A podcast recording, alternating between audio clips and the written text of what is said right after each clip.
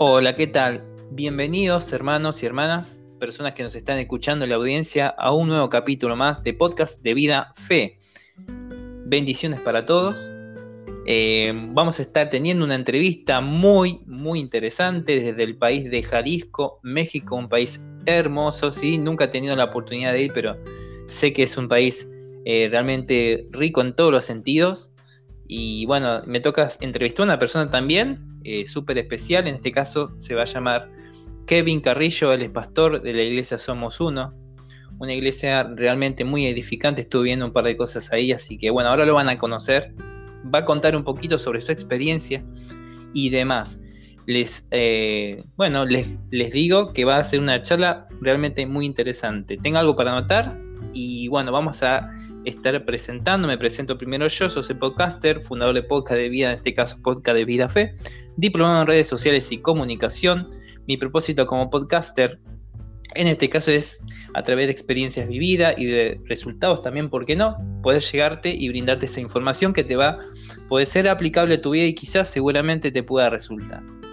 Bien, en este caso eh, vamos a estar desarrollando un tema bastante interesante sobre testimonios y en este caso la entrevista con eh, Kevin. Así que bueno, es todo tuyo Kevin, bienvenido a este programa, a este episodio y bueno, sentite libre de poder expresarte, contanos un poquito eh, quién sos y demás. Muchas gracias hermano, muchas gracias, Dios te bendiga y saludos a, toda, a todas las personas que están escuchando este, e, este medio. Este, muchas felicidades porque han escogido muy bien. Es un muy buen podcast, muy de mucha bendición. Y pues qué bueno que, están con nosotros, ¿no? Este, bueno, como, como decías, hermano, yo soy de, soy de una, un municipio, una pequeña ciudad llamada Autlán de Navarro, Jalisco. El estado es Jalisco este, y el país es México. Pertenezco actualmente o, soy pastor de una iglesia llamada Iglesia Somos Uno. Em, mi, historia, mi testimonio, mi, mi, todo, todo lo que he vivido con el Señor prácticamente tiene eh, de hace 10 años para acá, de casi 10 años para acá. Yo conocí al Señor casi terminando la, edad de los 15, años, entrando casi a los 16, empiezo a, a leer la, la, Biblia y bueno, de ahí para acá, eh, un día decido servir al Señor y, y yo a sus pies, ¿no? Este, igual, cualquier duda eh, que, tengas o con toda libertad me puedes hacer preguntas. Este, si quieres que igual pueda contar mi, testimonio de principio, excelente. Gracias. Más que nada, eh, Kevin es una persona súper fresca, súper humilde en, su forma de, de transmitirse, de ser con las demás personas. Yo puedo ser testigo de estos poquitos días que lo vengo conociendo. Y bueno, eh, ¿nos contarías un poquito, Kevin, eh, sobre cómo fue tu, transitar en estos años que tenés de, vida y, bueno, andar más o menos resumidamente, si querés, en cómo conociste al Señor y, y cómo fue de bendición para tu vida? Muy bien, pues mira, yo, iba terminando la secundaria. En la secundaria, no sé, cuál sea la historia de todos, pero yo puedo contar mi, que mi proceso en la secundaria fue un proceso de rebeldía hacia con mis padres, eh, rebeldía en muchos aspectos, ¿no? Este, yo trabajaba en un restaurante, era ayudante de mesero, con el tiempo llegué a ser mesero, este, y en ese tiempo ganaba muy bien, porque pues la, entre paga y propinas, pues ganas muy, muy bien, ¿no? Entonces me hice como que autodependiente, no, no necesitaba económicamente la ayuda de mis padres, entonces me, con ese sentido de autosuficiencia me hice un poco rebelde, ¿no? Porque no dependía de mis padres, eh, curso la secundaria y ganando bien, entonces empecé a, tú sabes, a esa edad, ¿no? Andar con la novia, con la novia, con una, con otra, y uno empieza a ser un poco dañero, ¿no?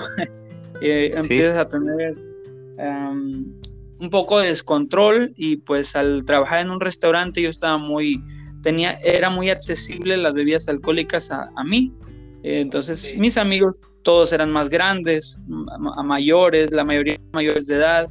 Eh, yo era el más chico, ¿no? Tenía, parece tendría 14, 15 años ya cuando empiezo a tomar mucho, pues estaba, estaba joven, estaba chavo, pero tenía dinero, tenía amistades mayores, tenía mucho acceso a, bebidas alcohólicas, entonces eh, tenía novias, varias a veces, entonces este, fue una vida de descontrol, pero un día, para ese tiempo yo no conozco nada del Señor todavía, pero un día conozco a una joven eh, que con ella me enamoré, ¿no? Que, que de ella dije, ay,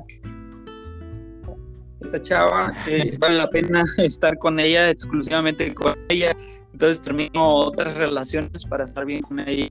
Y bueno, resulta que me enamoro. Si hay jóvenes escuchando este podcast, a lo mejor ahí por ahí algo les va a servir, ¿no? Me, enamoro de esta joven, este, quiero formalizar algo bien. Eh, ahora, no me, no me refiero a casarme, solamente tener una relación estable, ¿no? Con, con una joven de quien te enamoras y que te la llevas chido. Resulta que con el paso del, tiempo, del tiempo, un día me dice que eh, ella tenía leucemia. Le detectaron cáncer en la sangre. Entonces eso pues me impactó. Yo, yo pienso que pensé en ese momento que pues ya iba a perderla, ¿no? Y pues mm, los médicos saben un poco más de este tema, pero tengo entendido la leucemia no es una enfermedad que se pueda tratar no es una enfermedad que quizás se pueda extirpar como otros cánceres, ¿no? Que, si tienes por ahí alguna, algún órgano con cáncer, este, se puede hasta extraer o quitar o algo, ¿no? Pero la, el cáncer en la sangre, la leucemia, pues está en todo tu cuerpo, entonces era cuestión de tiempo nada más. Ya recuerdo seis meses. En ese momento le dan seis meses aproximadamente por el avance de su enfermedad. Cuando yo me entero, pues fue algo muy, muy doloroso, muy impactante. Entonces pasa un tiempecito y ella, ella termina conmigo. Este, mm. termina conmigo. Con, después de un tiempo yo sabría las razones. Ella un día me contó ya, ya cuando ambos ya éramos cristianos, me contó que ella terminó conmigo para evitarme un dolor mayor, ¿no? Como para que yo lo fuera asimilando. Este, y así, si ella moría, pues yo, ya éramos ya no éramos nada, ¿no? Entonces, esas fueron sus razones, me llegó a contar después. Este, eh, pero cuando ya me termina, yo pues sí me agüito, me enojo, sigo queriéndola y todo, pero eh, estaba eh, confundido por no saber por qué me terminó cuando yo me había portado muy bien con ella, ¿no? Este, un día, este, en ese, en ese momento en que ella me termina, yo empiezo más rebelde que nunca, empiezo a tomar más, empiezo a tener de dos, tres novias al mismo tiempo, o sea, ya como que le perdí el respeto totalmente a la mujer, no sé por qué, no sé, fue, a lo mejor fue algo inmaduro, pero esa fue mi, así, así lo viví, ¿no? Este, y pues recuerde que estamos hablando de un chiquillo de 15 años ya en ese momento, o sea, no era nada maduro, entonces esa fue mi reacción al dolor que estaba sintiendo y pues así se dio. Este, cuando pasa esto, una persona me empieza a hablar de la palabra en mi trabajo, un compañero de trabajo era cristiano, él me empieza ah. a predicar la palabra, yo, yo en mi primera reacciones dije, yo pensé que él era testigo de Jehová, era cristiano, yo pensé que era testigo de Jehová, entonces yo le dije, este vale está loco, ¿ah? Luego me van a estar tocando puertas, entonces no, no quise, ¿no? No quería saber nada, pero, pero la Biblia me parecía interesante. Ah, entonces yo empiezo a leer la Biblia en noviembre, noviembre, diciembre del 2012. Y, para los que no, a lo no lo recuerdan bien, eh, para diciembre del 2012 eh, eh, fue una época donde se hablaba mucho del fin del mundo, por las películas, por todo, ¿no? supuestamente el calendario, las profecías mayas, que pues, realmente es, se basan supuestamente esa interpretación del calendario azteca, no del maya, pero bueno, este, había hay superstición, demasiada superstición sobre el fin del mundo. Yo nunca creí en esas posturas, aún sin conocer de la palabra, yo no creía en esas cosas, pero se me hacía un tema interesante, entonces platico con, con este, este muchacho, yo le decía el men, así le decía yo, se llama Alonso. Este, él me estaba compartiendo y yo un día le pregunto, ¿y qué dice la Biblia del fin del mundo? Y él me dice, pues no es así como pintan las películas. Me empieza a hablar de Mateo 24, las profecías de Mateo 24, donde el Señor Jesús relata este, algunas cosas del fin del mundo. Eh, me empieza a hablar del libro Apocalipsis, etcétera, y ya yo quedo impactado, ¿no? Este, y pues esto me fascina, empiezo a leer la Biblia con mucha intensidad. Esto es desde noviembre, diciembre, enero y, llega el mes de febrero, este, y en este mes ya era como la fecha límite que, le daban de vida a esta joven, ¿no? Volviendo al tema de ella, le daban hasta febrero de vida mm. por su enfermedad. Entonces yo, con toda mi rebeldía, pues yo seguía preocupado por ella, ¿no? Este, y me dice este amigo, debieras de ir a la iglesia para que oren por ella. Ahí el Señor se mueve con, con sanidades, con milagros. Entonces, este, ve tú y ve, llévala a ella, ¿no? Y yo le decía, pues ya no somos nada, ya terminamos, ella no sé si quiera este, ir aparte. Entonces, pues llega el día en que mm, me acorraló, me preguntó si tenía algo que hacer ese día, le dije que no, entonces dice, pues vamos a la iglesia. Y yo, rayos, pues vamos, ni modo. me sentí acorralado y pues terminé llegando a la iglesia. En cuanto entré me gustó, me gustó el lugar, me gustó la palabra, me gustó la convivencia, todo me gustó, pero aún no estaba seguro. Esto fue un 15 de febrero del 2013 ya. Este, Y pues un día, efectivamente, esta joven eh, la invito y va, decide ir a aquí a, la iglesia. Este, y yo pienso que va a haber una luz, un resplandor cuando oraron en los padres. Ella yo pensé que iba a haber algo ahí, que se iba a manifestar algo, ¿no? Este, y pues realmente no pasó nada, no pasó absolutamente nada. Este, pues recordemos que era yo nuevo, apenas empezaba a ir, pues no pasó nada, ¿no? Yo recuerdo, pero recuerdo haber hecho una oración. Le dije a Dios esto: Dios, si tú la sanas, yo te voy a servir el resto de mi vida. Esa fue mi oración.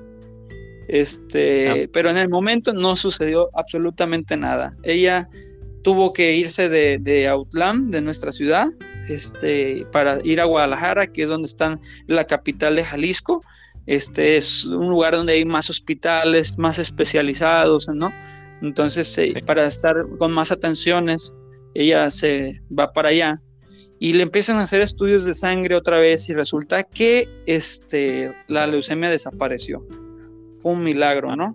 Le hacen una segunda prueba, tercera prueba y en todas sale que la leucemia desapareció totalmente, ¿no?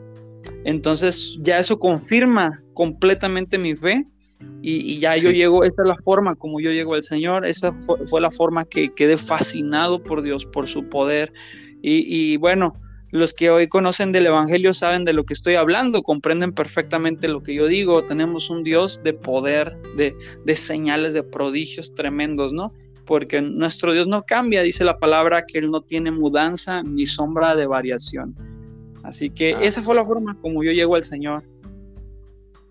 Bueno, qué bien, qué gran experiencia y es un llamado, o sea, Dios te llamó a través de, puede ser a través de, esta persona, ¿no? Que estaba con este problema, ¿no? Sí, sí, siempre estuvo ahí para compartirme, eh, saciar mis dudas, ¿no? Porque al final de cuentas la razón que me lleva a mí a leer la Biblia es porque, este, una, él, él, me hablaba, aunque yo hacía caso omiso, él me hablaba, pero ya hay ese precedente de que Él me está hablando de la palabra. Y cuando llegan las dudas a mi vida, empieza este tema del apocalipsis y de todo eso, que era un show, no eran películas, era, eh, se veían videos, recuerdo, en internet, pero pues realmente ni yo los creía esas cosas, solamente movido por eso le pregunto, ¿no? ¿Qué, ¿Qué opina la Biblia del fin del mundo? Pues aún no soy experto en la Biblia, solamente tenía algunos meses leyéndola, dos meses, entonces cuando yo le pregunto a él, ya él me sabe dirigir, me lleva los textos, yo los veo, los cotejo con la Biblia católica que yo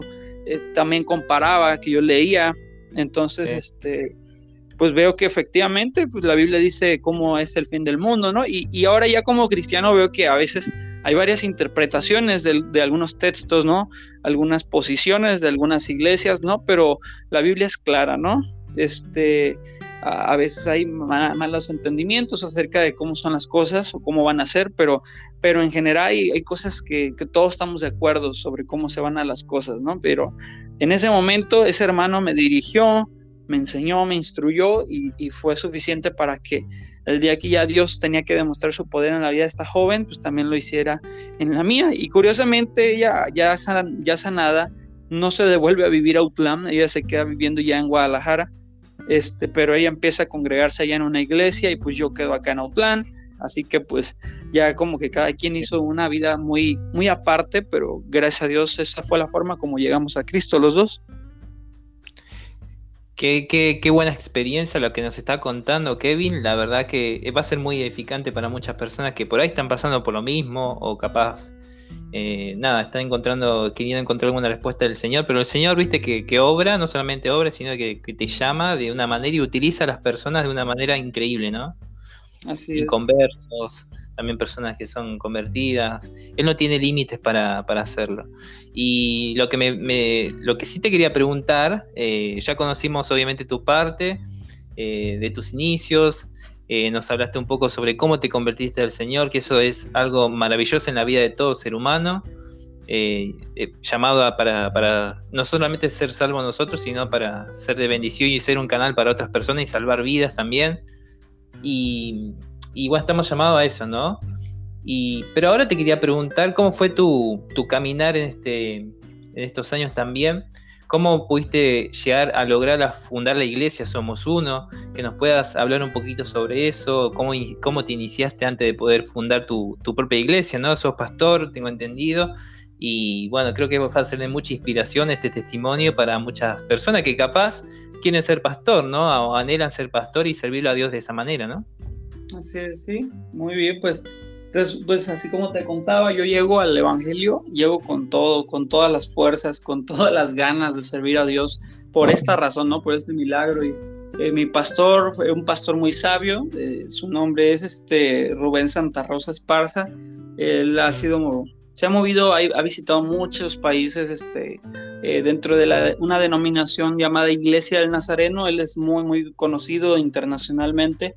Entonces, este, tuve un buen pastor eh, que justamente en ese, en ese tiempo él se estaba tomando eh, como un descanso de andar viajando para arriba y para abajo y se desapareció del mapa este, y se fue a abrir obra a, mi ciudad, que es una ciudad muy pequeña, se desconectó de todo el, de todo el ámbito internacional porque él decía necesitaba un descanso, entonces se fue a, a abrir obra, ¿no? Para, al lugar donde yo pertenezco y justamente en ese momento eh, este, fue cuando pasa el milagro, yo conozco la palabra y llega, pasa el tiempo, él me pastorea por poco más de dos años, pero llega un día en que empieza a tener problemas de salud, este, ah. empieza a tener problemas de salud, le dan dos paros cardíacos, sobrevive ambos, gracias a Dios, y se llegó el tiempo de, devolverse a su tierra. Yo creo que en ese tiempo él dejó personas muy capaces en la iglesia, este, varios hermanos, este, él estaba, era director de, un seminario,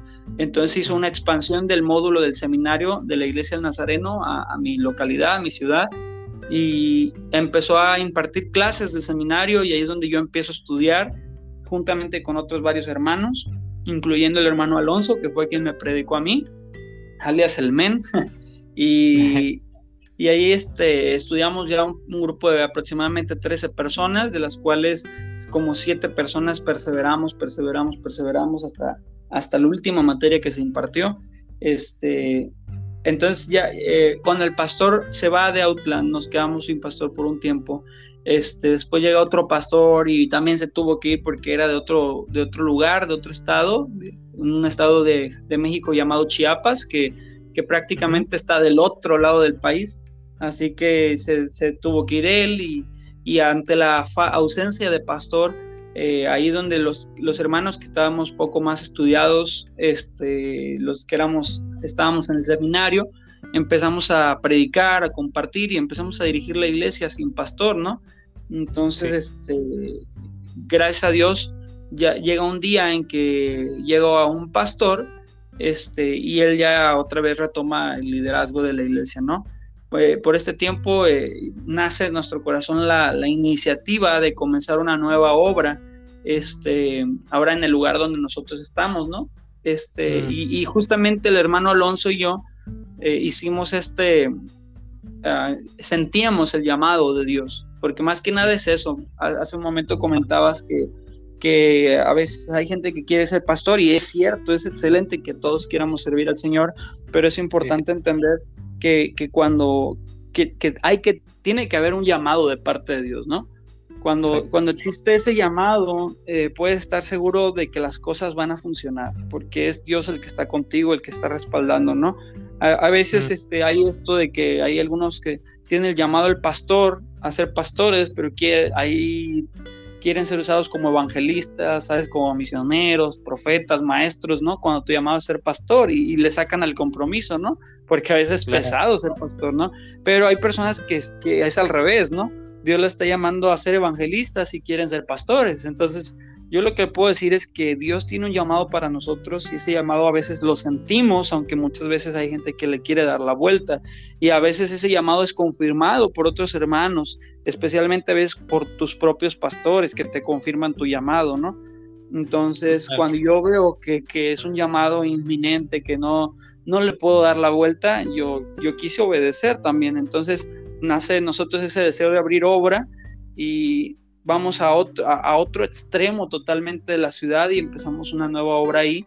Empezamos siendo dos pequeñas familias, yo recién casado, este, yo y mi esposa, y él, su esposa, un jovencito de como nueve años en ese momento, hijo de él, y su bebé recién nacido de él también. Entonces, así empezamos la obra y Dios empezó a proveer, Dios empezó a multiplicar, pero fue, fueron dos años de ser menos de 10 personas, años y medio, éramos muy pocos, y, ahí a veces había personas que cuestionaban, ¿no? Cuestionaban si realmente yo tenía ese llamado, porque no había un crecimiento, pero en todo momento yo sentía que Dios estaba en control.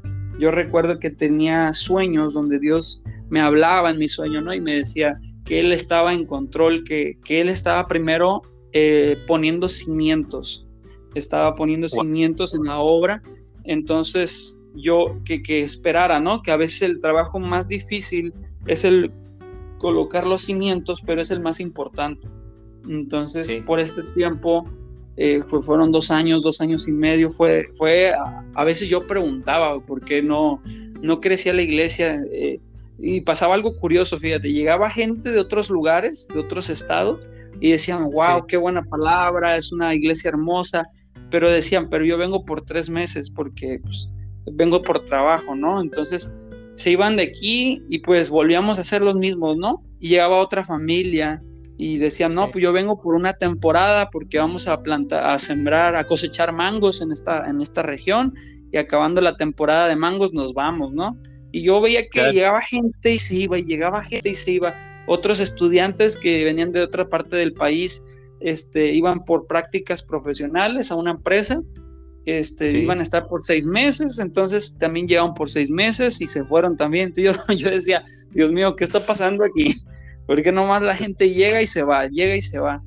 Entonces, bueno, llega el día en que yo empiezo a tener sueños donde Dios me dice que ya llegó el momento de crecer y yo públicamente yo dije a la iglesia, hermanos, Dios me está mostrando que llegó el tiempo de crecer y que todo este tiempo nos ha estado preparando.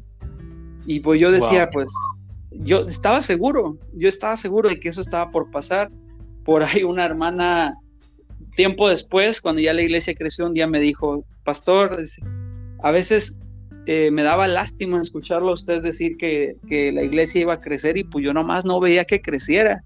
Entonces decía, el pobre Kevin está bien ilusionado de que la iglesia va a crecer.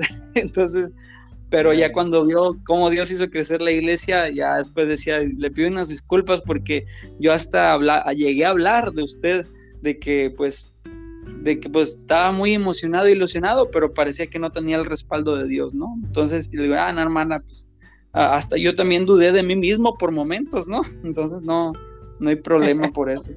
Este, yo nunca dudé de Dios ni de su llamado lo que yo me preguntaba es si yo estaba haciendo las cosas bien. Eso era mi pregunta. Porque tenía claro que Dios me había llamado al pastorado y tenía claro que, que Dios es el, que, el dueño de la obra, no yo. Pero yo me preguntaba si yo estoy haciendo las cosas bien. Y resulta que justo cuando hago público eso, ¿no?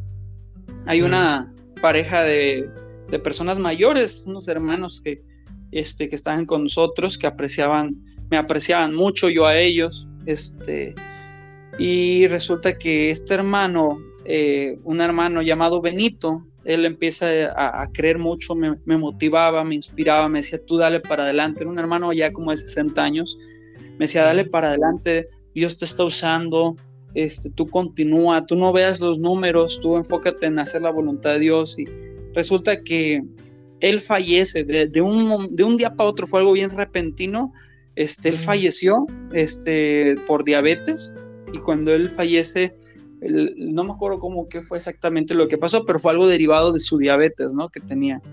Este, fallece y pues los hijos de él se congregaban en otra iglesia.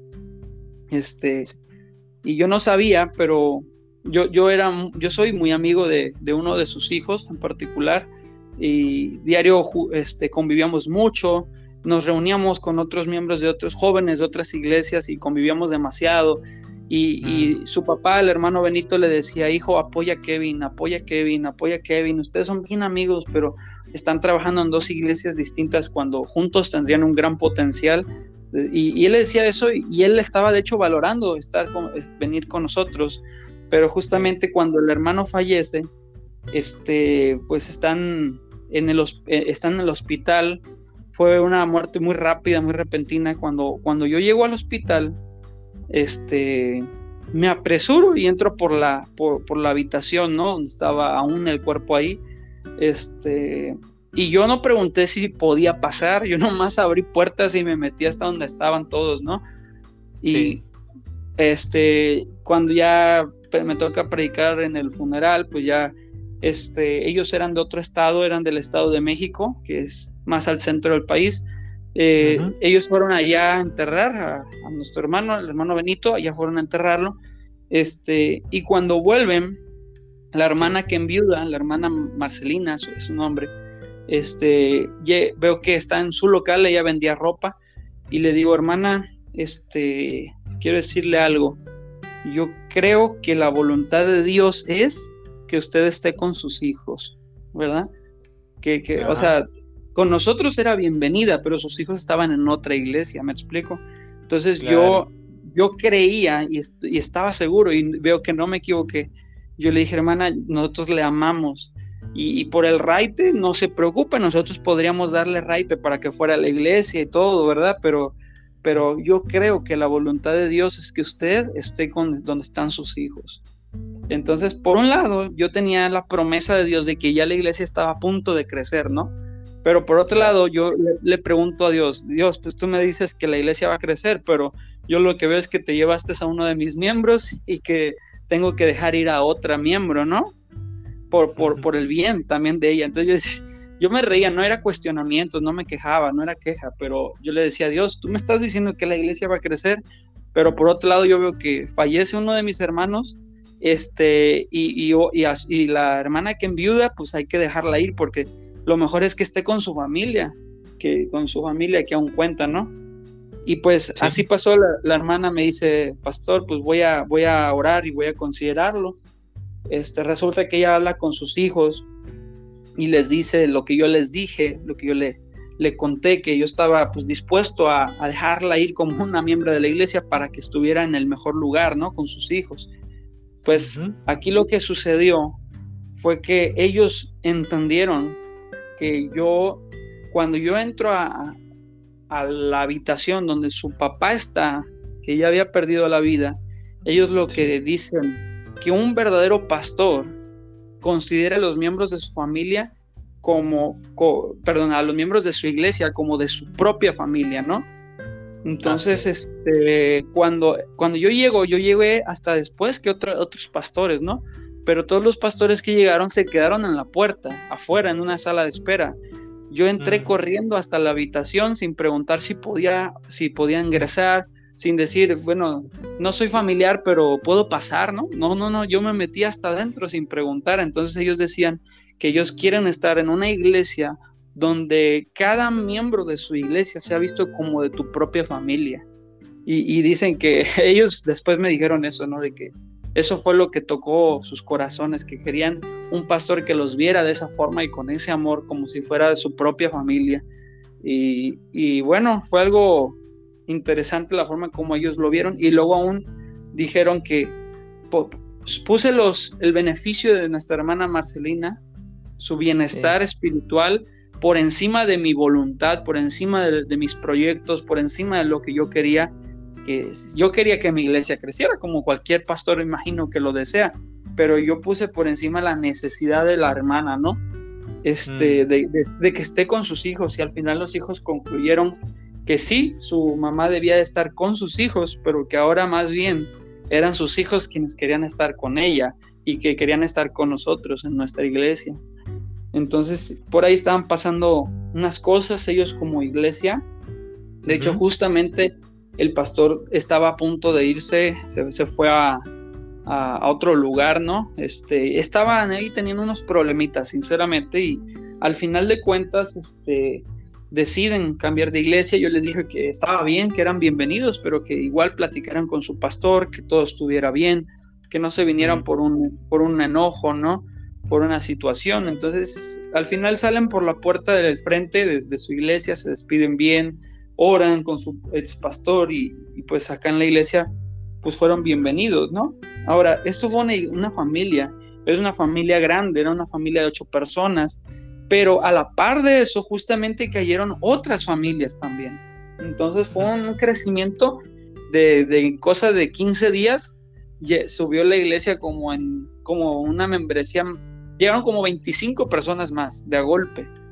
Entonces estamos hablando de que fue un crecimiento repentino y, y, fue justamente lo que Dios nos estaba mostrando, que era, iba a ser un crecimiento repentino y no fue como esperábamos, eh, por decirlo así, falleció un hermano amado, querido, apreciado, pero eso produjo este crecimiento repentino y bueno, ahora resultó que estas personas se convirtieron en el equipo de trabajo principal de la iglesia, ¿no? Y, este, los hijos de, ahora de los, los nietos del hermano que falleció, eh, son el grupo de alabanza hoy en día. Este, entonces prácticamente hicimos un equipo excelente, ¿no? Y bueno, así comenzó la obra. Eh, en ese momento, Iglesia del Nazareno, pero justamente mis padres espirituales, mis pastores, en ese momento salieron de la cobertura de la Iglesia del Nazareno y yo les dije, ¿saben qué? Pues donde ustedes estén, yo quiero estar. Son mis padres espirituales. Entonces, Ah, platiqué con el líder de la iglesia de el superintendente, y le platiqué la situación. Le digo, pastor, este, yo sí estoy muy agradecido con la iglesia de pero estoy más agradecido con las personas dentro de la iglesia del Nazareno que, que en su momento fueron los instrumentos, ¿no? Este, y le digo, ¿cómo ve? Pues ellos van a salir de la cobertura por estas razones. Este, ¿usted qué me recomienda? Y el pastor muy sabiamente me dijo, a pesar de que él era el superintendente de la iglesia Nazareno, él me dice prácticamente lo mismo que yo le dije a la, a la hermana Marcelina, que él estaba dispuesto a dejarme, dejarme ir por mi bienestar, para que yo estuviera bien. Y entonces él me dijo, si yo estuviera en tu lugar, yo haría lo mismo.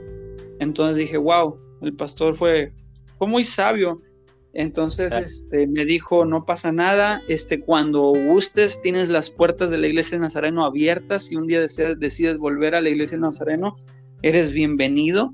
Este, por aquel tiempo la iglesia del Nazareno, nos, llamamos, nos llamamos iglesia del Nazareno de Elohim, justamente en, este, en esta transición, fue justamente se acomodó todo porque fue el momento en que fallece este hermano y que hay este crecimiento de la iglesia es justamente cuando cambiamos de denominación también. Este, entonces, e, estos cambios produjeron que valoráramos el nombre y terminamos llamándonos iglesia Somos Uno, somos uno en Jesús, ¿no? Somos uno. Entonces, em, fue por ese tiempo, entonces quedé muy bien con la, iglesia del Nazareno, que es una iglesia a quien amo, quien eh, quien a veces este, extraño mucho, ¿no? A veces quiero ir a los eventos y, sé que soy bienvenido. Y he ido a algunos, ya sin ser parte de la iglesia de Nazareno, he visitado iglesias de Nazareno y eh, pues mi formación teológica también fue ahí. Entonces amo la iglesia, sigo teniendo las puertas abiertas, pero también actualmente estamos en esta red nueva, se llama Ministerios Cristo Viene y nuestra iglesia local así se llama, Iglesia Somos Uno. Entonces, este fue el proceso ya el día de hoy, aparte de la iglesia principal, que ya tiene el 17 de enero de este año que va a entrar, este, cumplimos seis años de haber empezado y tenemos actualmente otras dos misiones, ya dos obras nuevas, una en una ciudad llamada Ciudad Guzmán, que está a dos horas de aquí, y otra que es en un lugar llamado El Jalocote, que es otro lugar que está como a 20 minutos, media hora subiendo la sierra desde aquí de Utlán. Entonces, Dios ha estado obrando en el equipo de trabajo. Actualmente la iglesia no es muy grande, pero tiene una membresía aproximada de 50 miembros. Y pues va, va bien, hermano, esa es, esa es la obra, eso es lo que el Señor ha estado haciendo en este lugar. Qué grande, qué grande. La verdad que estuve escuchando muy atentamente lo que nos decías. Eh, y yo me llevo tres cosas de acá. Me llevo la manera, primero, ¿no? Número uno, me llevo la manera en cómo Dios eh, hace las cosas como para que después haya un progreso, ¿no? Un progreso tanto económico, espiritual y demás. Eh, a veces toca, obviamente, despedir a alguien tan querido, ¿no? Como me comentabas, esta persona que siempre te, te daba ese aliento. Pero eso, como dijiste vos, ¿no? Produzco que eh, nada, haya más, mucho más bendición y cómo obra el Señor de esa manera, ¿no? Eh, esa forma es que uno por ahí desde lo humano no entiende mucho.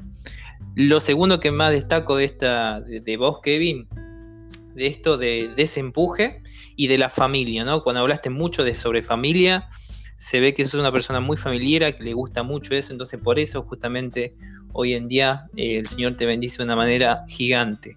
Y la tercera que destaco mucho es el amor que creo que esos factores son determinantes para toda congregación. Si en una congregación obviamente falta el amor, el amor obviamente de que Cristo nos hizo ver a nosotros, que nos amó, como nos ama ahora obviamente, creo que eso eh, hace que muchas eh, congregaciones no, no, estén más, eh, que, bueno, que, se terminen fundiendo y, y, demás, porque falta el amor, ¿no? Y muchos inconversos o personas que básicamente se apartan no se sienten amadas, por eso obviamente se alejan.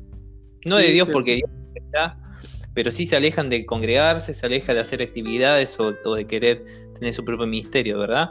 Creo que es un, faltante que falta mucho en las iglesias. El factor amor creo que es lo más eh, lindo que, Dios tiene para poder brindarnos. Y bueno, para concluir, Kevin, quería que me puedas decir que, qué mensaje eh, vos querés darle a las personas que, dicen, bueno, estoy, en una tal situación, eh, no puedo ir a la iglesia porque me pasó esto o me pasó esto otro, por eso yo no me congrego.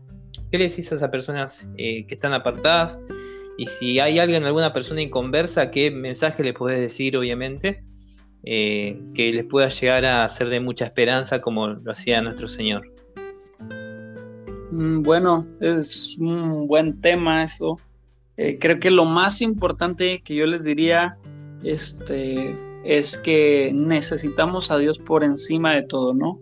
Por encima de que a veces las iglesias no puedan a lo mejor cumplir nuestras expectativas, porque pues las iglesias están llenas de personas igual que nosotros, ¿no? Eh, quebradas, con problemas, con situaciones, y que están en un proceso al igual que nosotros, como todos, ¿no? Tenemos nuestras luchas, pero las iglesias pues son un, no son un museo de santos, sino que es un hospital de pecadores, ¿no? Eh, es una frase que suena mucho por acá.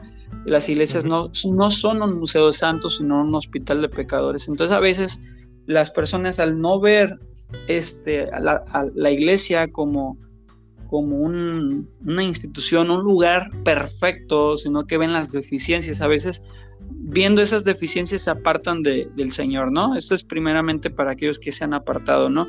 Y yo les quiero recordar que la palabra dice en Colosenses capítulo 3, verso 2, eh, dice el apóstol Pablo, que no pongamos la mirada en las cosas de la tierra, sino que más bien pongamos la mirada en las cosas de arriba. Este, hay que buscar a Dios aún por encima de que veamos errores en los demás. Hay que buscar a Dios, no, no hay que dejar de congregarnos. La palabra de Dios también lo dice claramente, que no dejemos de congregarnos como algunos tienen por costumbre. A veces yo lo que veo es que muchos se apartan de la iglesia porque ven que los demás son inmaduros o son imperfectos, ¿no?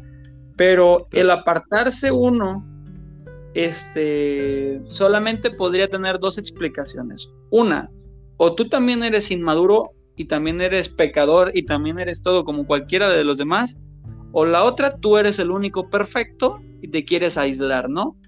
Entonces, como todos sabemos, nadie es perfecto todos pecamos, entonces más bien el tema es que, las personas que se apartan a veces están pasando, son inmaduras en algún aspecto, ¿no? Y, ahora eh, no quiero atacarlos, no es mi intención, sino más bien hacerlos recapacitar, que, entendamos que eh, mientras estemos aquí en la tierra estamos rodeados de personas con las mismas fallas, tentaciones y pecados que nosotros y que lo que necesitamos es simplemente ver a Jesús y únicamente a Jesús. Y como dice la palabra, examinarlo todo, retener lo bueno, desechar lo malo. Eh, eso es lo que debemos de hacer ver a Jesús por encima de los errores de las personas, ver a Jesús por encima de sus faltas, de sus fallas, y hay que buscar de Dios. Eh, y, debe ser en una iglesia. Ahora, entiendo que en ese proceso, que, que, a veces uno sale mal, tiene problemas con personas, sale a veces uno de una iglesia, y en el proceso que seleccionas otra iglesia, porque esto, esto tiene que pasar. Si, y si por alguna razón no puedes estar en una iglesia, hay muchas más iglesias. Y entiendo que hay un proceso en que uno selecciona y uno tiene que ver detenidamente a qué iglesia ir y preguntarle a Dios. Y en este proceso yo lo que recomiendo es que gracias a Dios también la tecnología ha avanzado mucho y hay muchas iglesias que hoy, hoy en día transmiten sus mensajes, sus, sus servicios, sus cultos. Entonces en este proceso de selección en que estás orando para que Dios te muestre un nuevo lugar a donde puedas acudir, puedas escuchar la palabra de Dios en, línea. De hecho, eso es algo que como iglesia en Outland, en, nuestra iglesia Somos Uno, hicimos. Fue un proyecto muy costoso, económicamente hablando fue muy caro, muy costoso. Este, pero decidimos invertir en cámaras profesionales, decidimos invertir en, en un buen audio, en sonido, en equipo, en computadoras, para poder satisfacer esa necesidad de las personas que a veces no pueden ir a una iglesia por, por sus razones, pero, pero también puedan escuchar la palabra desde su celular, desde su computadora y, no perderse la bendición de estar en el templo. También pasa que a veces los hermanos no, por alguna razón no pueden llegar a la iglesia, pero pueden ver el mensaje que se predicó gracias a las transmisiones. Entonces, esto hace que las personas no se desconecten del mover del Espíritu Santo. Por, cuando un día por trabajo o por enfermedad no puedas llegar al culto, bueno, ahí están las plataformas digitales y son un, instrumento para seguirte alimentando. Por eso este podcast me encantó. Lo recomiendo que, que lo escuchen, no solamente este, este, esta sesión, sino todas, porque son muy edificantes. Porque si por alguna razón no puedes ir a la iglesia, bueno, hay opciones, hay podcasts, hay este, predicaciones en internet. Eh, y pues bueno, gracias a Dios por estas plataformas es que a nuestra iglesia han llegado muchos jóvenes, muchos, muchos jóvenes este, han llegado a nuestra iglesia por las transmisiones en vivo. Así que pues eh, eso es lo que yo podría decirle. si eres nuevo, si estás, si, si no eres cristiano, eh, yo igualmente te, te, te, invito a que escuches la palabra en, en línea eh, a veces escuchar lo que es la predicación o, el culto en, a través de las redes sociales permite que sean quitados muchos prejuicios. Así que cuando tú llegas por primera vez al templo, ya no vas tan cohibido porque ya más o menos sabes cuál es la dinámica dentro, ya sabes cuál es el mensaje, entonces llegas ya sin un poco menos prejuicios, esos son los que uno llega, tiene cuando llega a la iglesia, cuando ya había una transmisión previa, ¿no? Entonces ahí los prejuicios se van un poco y hace más fácil que las personas puedan dar el paso a llegar a la iglesia. Así que si, si tienes la duda de, que si tienes que ir a una iglesia cristiana, bueno, escucha predicaciones, a, nadie le hacen daño. Si estás en ese proceso de elegir seguir a Dios o no hacerlo, yo invito a las personas que vean predicaciones, escuchen contenidos de programas como este podcast y esto le va a servir mucho para tomar su decisión. Amén, amén, Señor. Gracias, gracias primeramente a Dios por este espacio que nos brinda. Y el Señor también nos dice que a nadie rechaza, no mira eh, a nadie, no, no, es que rechaza. El que rechaza es el hombre, no, no Dios. Eh, tengamos en cuenta esto, así que nada, gracias por este, por este espacio. Eh, bueno, nada, yo te agradezco a vos por estar acá, ¿sí, Kevin? Realmente. Gracias, gracias por la invitación, muchas gracias. por favor, a vos. Y bueno, suscríbete, si podés, dale me gusta, compartí sitio web, tenemos grupo de WhatsApp, estamos en distintas plataformas. Y acá también la iglesia Somos Uno es una eh, congregación bastante bonita. He visto ahí a grandes rasgos también por YouTube, pueden ver sus servicios. ellos también en la iglesia Somos Uno tienen un canal también de YouTube, tengo entendido, ¿no, Kevin? Sí, por ahí quizás te, te puedo hacer llegar. Eh, en, en, Facebook está la página de la iglesia como Centro Cristiano Somos Uno. Este, no hemos podido cambiar el nombre, Iglesia Somos Uno, ya está ocupado ese nombre, entonces le pusimos en Facebook Centro Cristiano Somos Uno. Y bueno, mi, mi página personal es Kevin Carrillo, así nomás, Kevin Carrillo, y pues esos son los dos medios a través de los cuales compartimos de la palabra. Eh, amén, amén. Gracias Señor por este espacio, Señor, sé que estás por acá. Eh, bendice la vida acá de Kevin, bendice la vida de todos los oyentes que nos están escuchando, aquel inconverso, aquel converso, Señor, que puedas abrir su, quitarles el velo, Señor, para que pueda obrar tu mano poderosa. Gracias nuevamente, Kevin, en el nombre de Jesús, que para toda tu familia, para tu familia, tus hijos, tu mujer, tus parientes y toda la congregación sea aún más bendecida. Sé que es un principio y, y, algo me dice que se viene para mucho más. Dale. y, Y, bueno, nada, eh, un caluroso abrazo desde la distancia. Gracias por estar a todos ustedes, por estar escuchando un episodio más de Podcast de Vida y bueno, gracias nuevamente. ¿Sí, eh, Kevin? Sí, pues gracias, Dios te bendiga, hermano. Qué bueno que, que hay este espacio. Dios te bendiga. Igual saludos a todos. Espero que, que sigan escuchando este podcast recomendado 100% y pues Dios me los bendiga a todos. Gracias. Recuerda, si cambias tu mente, cambiarás tu destino. Muchas gracias. Chau, chau.